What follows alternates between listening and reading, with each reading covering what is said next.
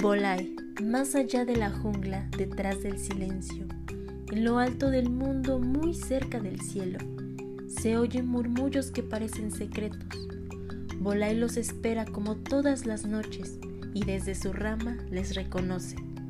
Son las personas en movimiento, aquellas que vienen desde lo lejos.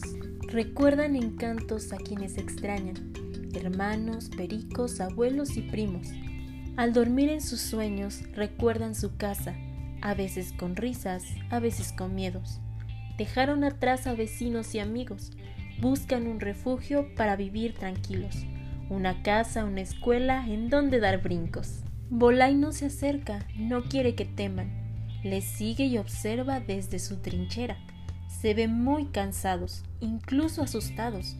No saben qué sigue, no saben qué esperan.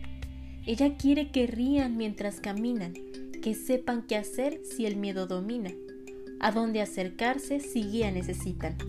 De entre toda la gente vola y les distingue, a los más especiales, seres excepcionales.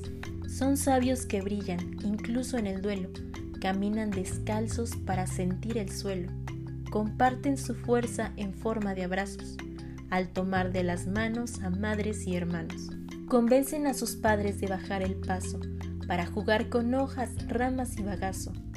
Al verse a los ojos se ven transparentes y siguen adelante con pasos valientes.